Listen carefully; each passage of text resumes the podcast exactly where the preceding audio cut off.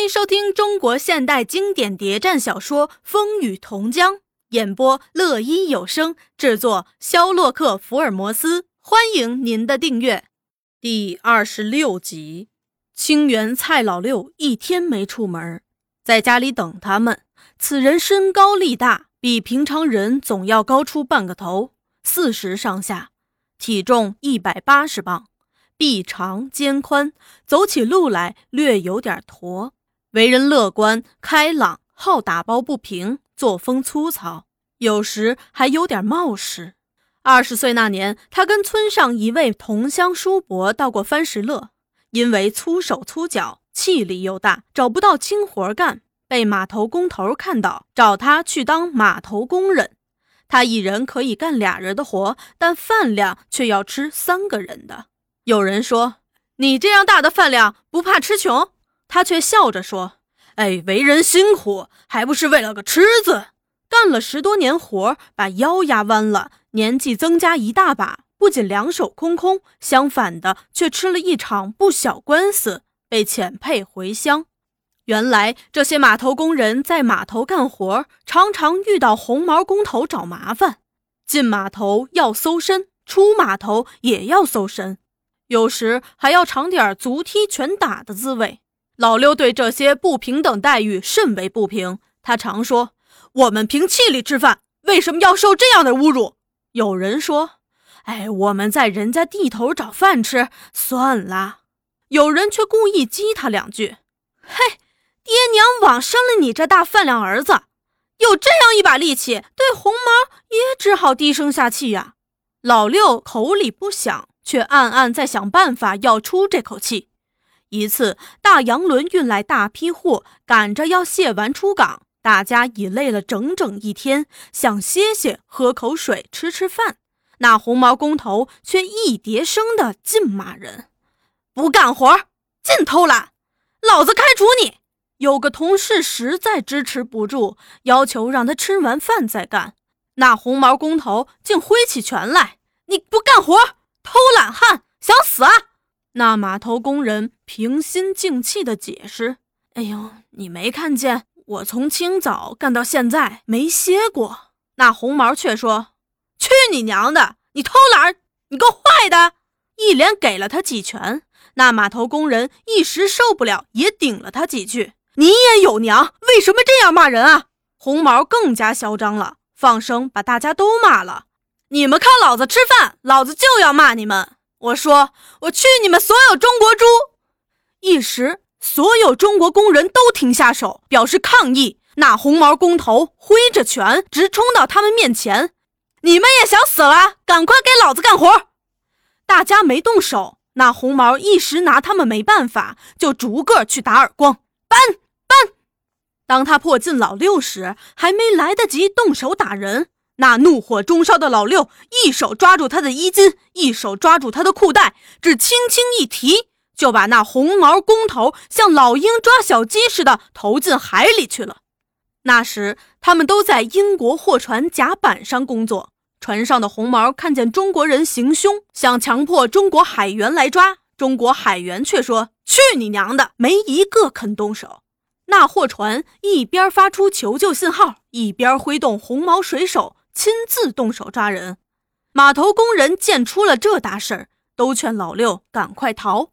老六却镇定地说：“大丈夫敢做敢当，让他们来吧。”码头工人听了他的话，都很感动，大家齐声叫着：“我们生同生，死同死。他们敢来，我们就抵抗。”一时，双方就在甲板上格斗起来，一直到殖民地政府派出大队武装警察赶到。抓走了所有中国工人，才息了这场恶斗。在法庭上，老六从容不迫地说明经过，并拍拍自己胸膛说：“这件事儿我一人干，我一人担当。”红毛法庭当然为红毛服务。法官最后判了老六背吃一百藤条，进苦工监五年，刑满递解出境。老六在服刑期间有朋友帮助。自己也是个无忧无虑的人，倒也不觉得怎样。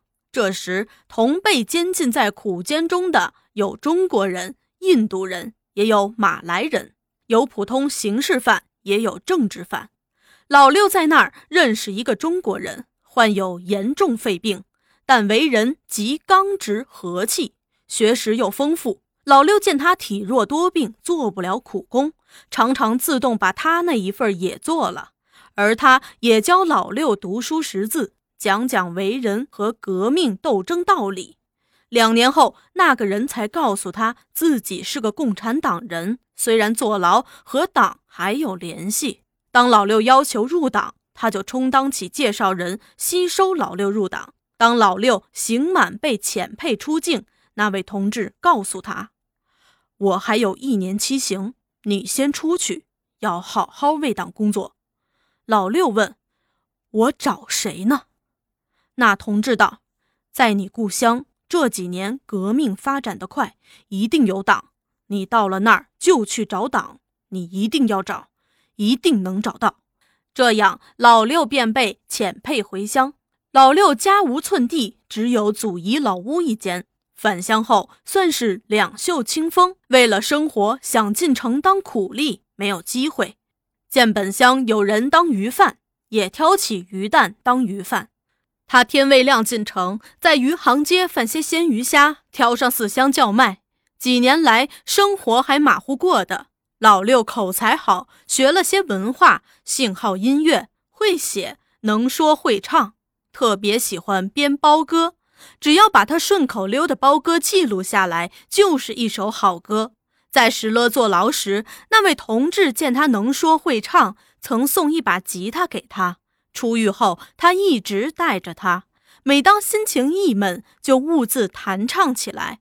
他做买卖也有个特殊方法。是从那些打拳卖膏药的学来的。他把鱼蛋挑到行人众多的地方，停下，拿起吉他先弹一会儿，唱几首包歌，然后动手做买卖。妇女喜欢他，小孩也喜欢他，他们亲昵地称呼他做“洋情鬼”。他做买卖公平，不会把臭鱼当成好鱼卖。遇到雇主青黄不接时候，也乐于通融，记一笔账，下回再付。老六虽说为人忠厚和气，却也做过一件被认为憾事的事。对这件事，他内心不安，乡人也很难谅解。但当时他怒火冲天，丧失理性，一时想不开，动手就干。原来他年幼丧母，父亲是个不务正业的二流子，年轻时混了多年民军，什么没学上，兵油子坏习气，嫖赌抽样样拿手。他家底本不厚。在祖父时代，不过是中等人家。经他那不长进的父亲一嫖一赌一抽，变光了。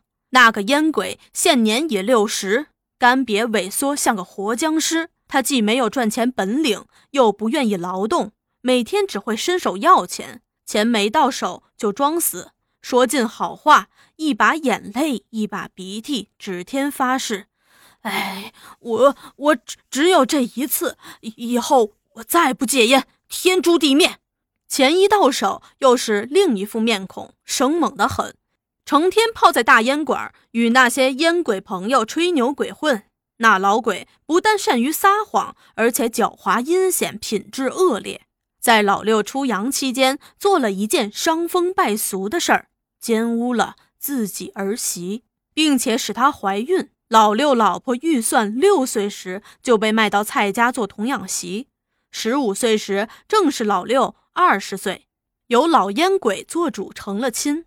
他身体瘦弱，发育不全，一味长高。有人说她是个竹竿型的女人。和老六成亲不久，老六便出洋去了，一去就是十多年。有时一年寄一次信回家，有时两三年才寄一次。当老六吃官司时，则完全音信断绝，他们都不知道他的下落。只知道他还活着。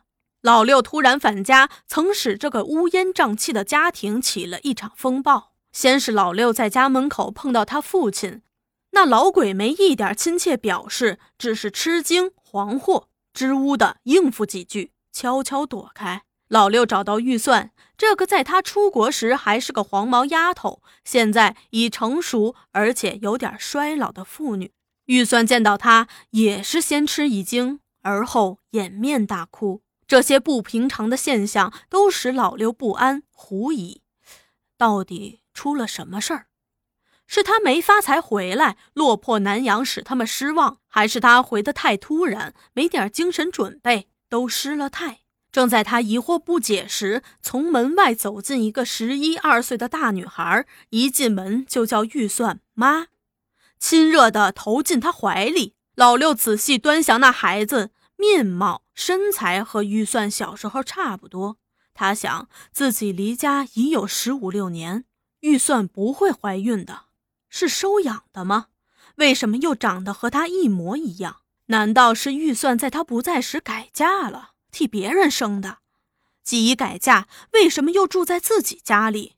这时，预算满面通红，看见孩子对这个陌生男子满怀惊奇、疑惑，便低声说：“红缎，他是你爸，叫爸。”红缎这孩子果然恭恭敬敬地叫了老六一声“爸”，老六一声不响，只是苦笑。